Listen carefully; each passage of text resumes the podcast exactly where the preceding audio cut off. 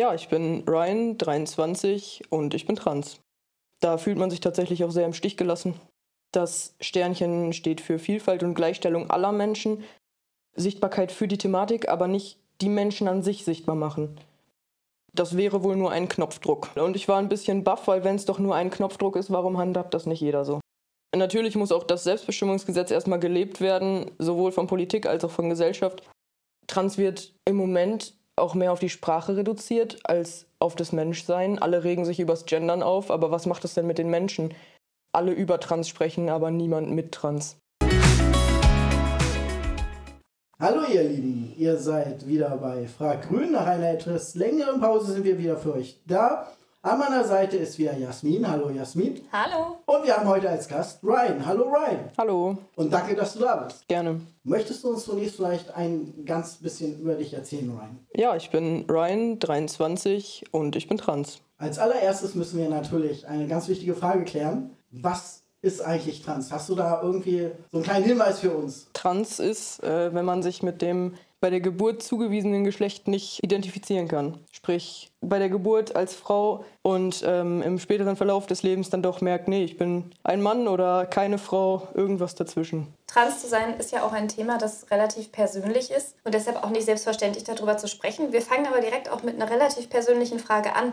Ryan, wie war es denn für dich, dich zu outen? Also familiär bezogen war es tatsächlich eher schwer, weil ich große Angst natürlich vor Ablehnung hatte, ähm, weil ich ja jahrelang im Prinzip vorgegeben habe, ein ganz anderer Mensch zu sein, ähm, der ich eigentlich war. In meinem privaten Umfeld mit Freunden und so weiter habe ich überhaupt keine Probleme gehabt. Also das war ein super einfacher Schritt.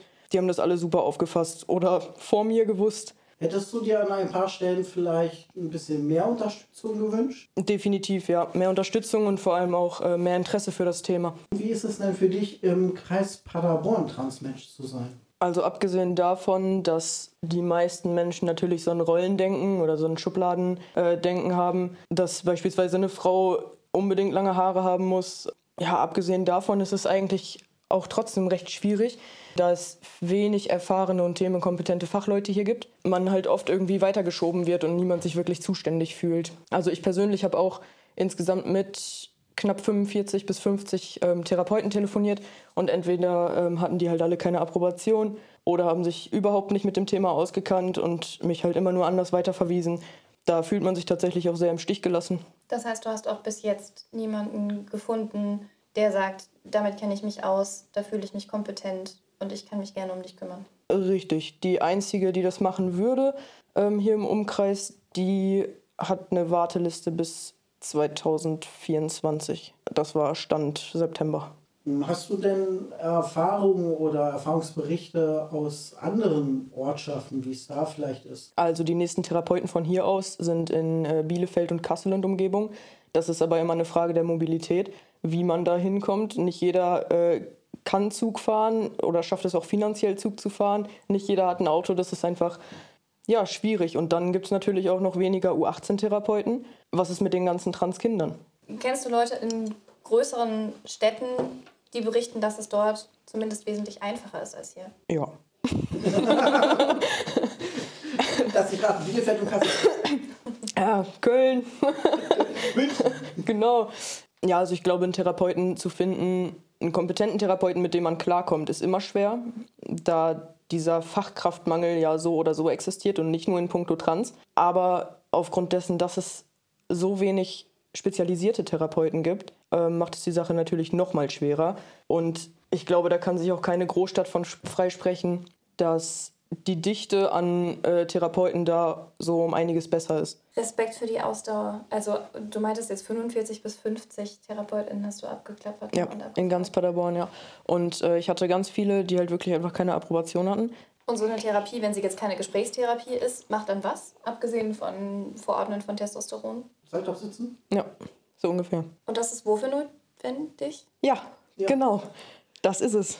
Das heißt, es reicht kein Gutachten oder einzelnes Gespräch. Ihr müsst regelmäßig zur Therapie, um nachzuweisen Therapie, genau. und sicherzustellen, dass ihr auch wisst, was ihr da macht. Nannte oder nennt sich auch Alltagstest. Wird also gefordert, dass ihr Therapie macht, die es nicht mal zur Genüge gibt.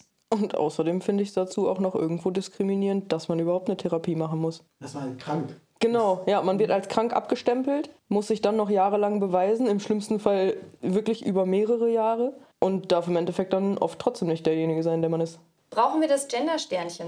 Was ist deine Meinung dazu? Wir brauchen definitiv etwas, aber ob ähm, Stern oder Doppelpunkt äh, oder sonst was für eine Lücke im Wort ist eigentlich relativ egal. Der Doppelpunkt ist ja auch nur, weil er im Sprachgebrauch einfach barrierefreier ist, gerade was Technik angeht. Aber ja, wir brauchen definitiv irgendwas zum Gendern, weil es eben auch das nicht-binäre System mit einbezieht oder ähm, sichtbar macht. Das Sternchen steht für Vielfalt und Gleichstellung aller Menschen und dazu verändert sich die Sprache im Laufe der Zeit ja auch immer wieder. Nicht nur wegen Gendern, ähm, sondern auch beispielsweise die Rechtschreibung. Würdest du dir wünschen, dass das öffentlich noch viel stärker im Vordergrund gerät? Ja, auf jeden Fall. Also es muss halt umgesetzt werden und vernünftig umgesetzt werden, aber irgendwas muss da auf jeden Fall passieren. Wie fühlst du dich dabei, wenn Menschen sagen, sie gendern nicht und sie würden ja sowieso alle Menschen mitmeinen? Ja, es geht um dieses Mitmeinen. Man meint jemanden zwar mit, aber spricht ihn ja doch nicht direkt an. Das ist ja genauso wie bei, ähm, früher hieß es meine Herrschaften, dann ist es Damen und Herren geworden, weil die Herren, also die Herrschaften ja früher viel mehr im Mittelpunkt standen. Und warum sollte das nicht jetzt auch wieder abgeändert werden können? Warum meinst du, dass wir Unisex-Toiletten und spezielle Angebote für Transmenschen brauchen? Gerade bei Unisex-Toiletten ist es eben so, dass man sich nicht direkt beim Betreten einer Toilette outet. Ich bin männlich oder ich bin weiblich. Zumal ja auch gerade nicht-binäre Menschen das vielleicht gar nicht für sich selbst ausmachen können, ob männlich oder weiblich oder gar nichts. Dann würden noch die ganzen Sie sind hier falsch Beschwerden wegfallen. Da geht eine Frau mit kurzen Haaren in eine Frauentoilette und es heißt, ah, Sie sind hier falsch. Nee, eigentlich bin ich hier ganz richtig. Genau, und des Weiteren sind die Kabinen doch sowieso getrennt und wir laufen doch auch alle zusammen über einen Flur. Ob ich da jetzt auf einem Toilettenflur bin oder auf einem, weiß ich nicht, Supermarktflur, das ist doch völlig egal, oder nicht? Sollte es sein, ja. Was würdest du den Menschen entgegnen, ähm, die zum Beispiel ja, als Argument nehmen, dass den Frauen ein Safe-Raum genommen wird? Was wird denn den ganzen Transmenschen genommen, wenn es keine Unisex-Toiletten gibt? Haben dich fehlende Angebote wie zum Beispiel Unisex-Toiletten in der Vergangenheit daran gehindert, am sozialen Leben teilzuhaben? Mm, mich persönlich tatsächlich nicht, weil ich weiß, wer ich bin und weil ich weiß, dass ich auf die Männertoilette gehöre. Und dann ist es mir auch egal, was andere Menschen dazu sagen. Wenn sie diskutieren wollen, können sie das gerne tun, aber sie verlieren. Wie ist das dann mit dem Bereich äh, des Sports, also mit Schwimmen oder jetzt auch mit dem Sportverein? Hast du da irgendwie Repressalien oder ich sag mal, dass du dich zurückgenommen hast? Also Sport ist sowieso nicht mein Fall. nee, also ich denke auf jeden Fall, dass es da mehr Angebote für Transmenschen braucht. Einfach zum Austausch und weil es eben auch einen Schutzraum bietet. Und gleichzeitig natürlich Sichtbarkeit für die Thematik, aber nicht die Menschen an sich sichtbar machen. Hast du persönlich Transfeindlichkeit zum Beispiel in der medizinischen Versorgung kennengelernt? Persönlich nicht, aber ich bin auch nicht sonderlich medizinisch versorgt worden.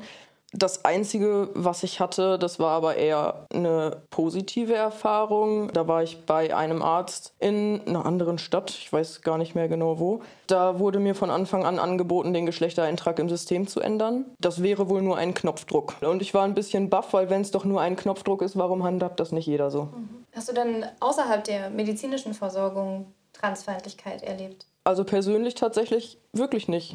Immer kamen eigentlich alle ganz gut mit mir zurecht.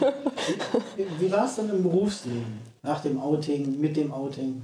Also das ist auch noch gar nicht ganz so lange her, weil ich mich da immer so ein bisschen vorgedrückt habe, weil ich eben auch gerade beruflich immer Angst hatte, deswegen irgendwie schlechter dazustehen und nicht mehr als der Mensch gesehen zu werden, der ich bin und die, also dass ich weiterhin die Arbeit mache, die ich mache und auch da muss ich sagen, meine Firma geht da super mit um. Die haben von heute auf morgen haben die alles Menschenmögliche getan, haben alles Mögliche umgesetzt, haben überall meine Namensschilder geändert. Die äh, machen das top. Also das freut mich für dich. Das finde ich richtig gut. Ja, also vorbildliche Ärzte und vorbildliche Arbeitgeber. Und das im Kreis Paderborn. Ich bin positiv überrascht.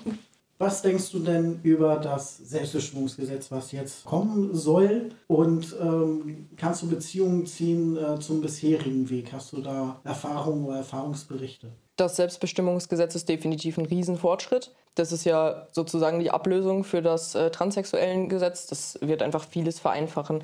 Einfach weil es auch keine Gutachten mehr benötigt, dadurch keine jahrelange Diskriminierung und Anzweiflung eines Selbst mehr herrscht. Es muss äh, kein Amtsgericht mehr mit einbezogen werden, nur noch das Standesamt und das spart einiges an Kostenbürokratie und auch Erklärungen.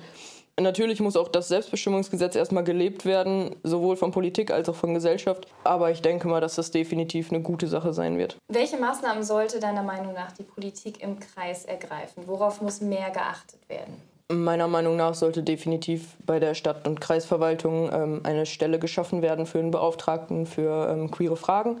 Und es sollten Fort- und Weiterbildungen irgendwie aller Mitarbeiter gegeben sein, insbesondere auch der Polizei, weil da ja auch die Zuständigkeit beim Kreis liegt. Und im Moment ist es ja auch so, dass es eine Bedarfsermittlung geben muss für Beratungsstellen. Aber wie viele müssen denn betroffen sein, damit es einen Bedarf gibt. Also ist der Bedarf nicht eigentlich schon da, wenn nur eine Person betroffen ist? Ja, und äh, davon abgesehen ist ja auch die Frage, wie will ich den Bedarf ermitteln? Wie will ich den ermitteln? Jetzt nicht auf der Stirn tätowiert. Ne? Wie will ich also den Bedarf ermitteln, ohne etwas zu haben, was einen Bedarf ermitteln kann, weil es keine Stellen gibt? Hast du das Gefühl, wenn es die Stelle gäbe, dann würden sich auch mehr Menschen daran wenden, wenn sie wahrnehmen, dass es das Angebot überhaupt gibt? Ich denke schon, ja eben weil es so wenige themenkompetente Leute im Umkreis gibt, denke ich, dass so eine Beratungsstelle schon ganz viel ausmachen würde. Und würde vielleicht auch ein bisschen über das Gefühl hinweghelfen, dass man komplett alleine gelassen ist. Genau, und ich denke auch, dass man nicht alles irgendwelchen Trägern überlassen kann, sondern dass da auch gerade die Stadt ganz viel beizutragen haben sollte.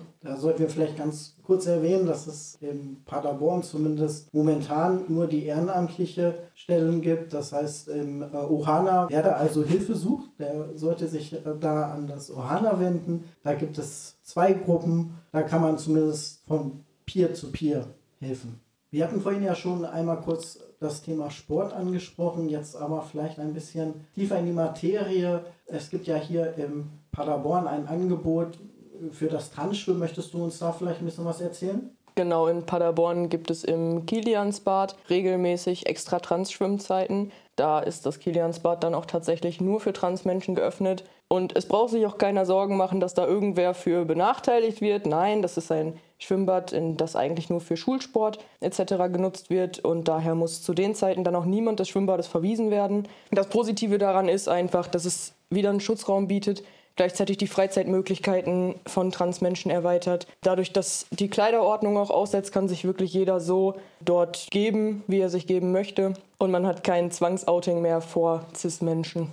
Was du uns dazu berichtet hast, wie viele Hürden es gibt und wie unmöglich es ist, Therapieplätze zu finden oder Ansprechpartner. Hast du denn das Gefühl, dass das Trans-Thema in der Politik und Verwaltung vor Ort überhaupt präsent genug ist? Ist dieser Missstand überhaupt bekannt und wird thematisiert? Nein, nicht sonderlich es ist halt eher so ein unwichtiges Thema, weil es nicht genug Leute betrifft, was ich eben schon gesagt habe, aber wie viele müssen denn betroffen sein, dass es wichtig wird? Trans wird im Moment auch mehr auf die Sprache reduziert als auf das Menschsein. Alle regen sich übers Gendern auf, aber was macht es denn mit den Menschen, die es betrifft? Ähm, viele Politiker zweifeln das ja auch einfach an. Also es gibt nur Männer und nur Frauen, es gibt nichts dazwischen und es gibt nichts daneben was natürlich Schwachsinn ist. Und es ist halt auch so, dass alle über Trans sprechen, aber niemand mit Trans. Deswegen kann auch kaum jemand beurteilen, wie man sich in dem Moment dann fühlt. Ich glaube, sobald man einen Berührungspunkt damit hat, wie gesagt, mein, mein Outing auf Arbeit ist noch gar nicht lange her, das war erst vor, weiß nicht, einem Monat oder was. Und das war so super easy und danach sind halt auch wirklich alle auf mich zugekommen, so von wegen, ja, kannst du mal erzählen, so wie ist denn das, was müsst ihr denn alles durchmachen und so. Ich glaube, die hätten vorher niemals mit irgendwem darüber gesprochen. Vielleicht so untereinander, ja. Aber die, nee. Und jetzt wissen die, okay, da ist jemand so, mit dem kann ich darüber sprechen. Der hat Ahnung. Da fragen wir mal doch lieber den Fachmann. Weil keiner kann die Fragen besser beantworten als ein Mensch, der selber betroffen ist. Das ist wirklich der Wahnsinn. Wir könnten jetzt noch stundenlang über dieses Thema sprechen, glaube ich. Und das schreit geradezu nach einer zweiten Folge. Aber an äh, diesem Punkt müssen wir dann leider, leider Zumindest den für Deckel heute machen. Genau. Ja, aber nichtsdestotrotz wollen wir dir noch eine Gelegenheit geben. Äh, gibt es irgendetwas, was dir auf dem Herzen liegt, was du vielleicht äh, uns Grünen mitgeben möchtest, fragen möchtest, ein Problem, das du aufzeigen möchtest? Ja. Leg los! Ähm, derzeit gibt es den Mutterpass, was ja impliziert, dass der austragende Mensch weiblich ist. Und auch nach der Personenstandsänderung ist eine Schwangerschaft möglich. Aber ähm, man verliert dann nach aktueller Gesetzeslage ja seine neue Identität. Kann man sich in dem Fall nicht anderen Ländern, die uns in dem Fall voraus sind, anpassen und einen Elternpass einführen? Also dass dann nicht Mutter drin steht, meinst du? Genau, sondern Elternteil 1 beispielsweise. Ja, boah, gute Frage. Großes Thema, sage ich mal. Ich In Österreich da. und Schweden ist das, glaube ich, schon so, ne? Die beiden Länder meintest du. Genau. Ja. Österreich ist, glaube ich, noch in der Umsetzungsphase.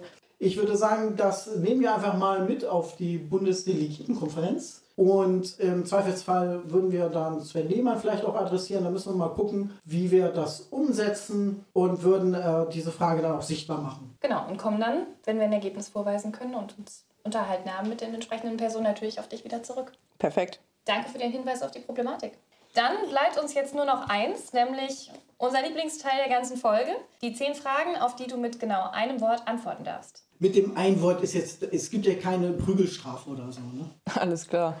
Fühlst du dich bereit? Ja. Dann geht's los. Jörg, Politik ist für dich Undurchschaubar. dein größter Wunsch ist? Auswandern. die Ampel in einem Wort. Verkehrszeichen. Wir haben fast damit gerechnet. Mit welchem Song kannst du dich besonders gut identifizieren? Ich weiß es nicht. Den kenne ich noch gar nicht. Ich auch nicht. Vermarktet. Das waren vier Worte. So. Zwei oder vier Räder? Vier. Mit welcher Politikerin, mit welchem Politiker würdest du gerne einmal Abendessen? Mit keinem.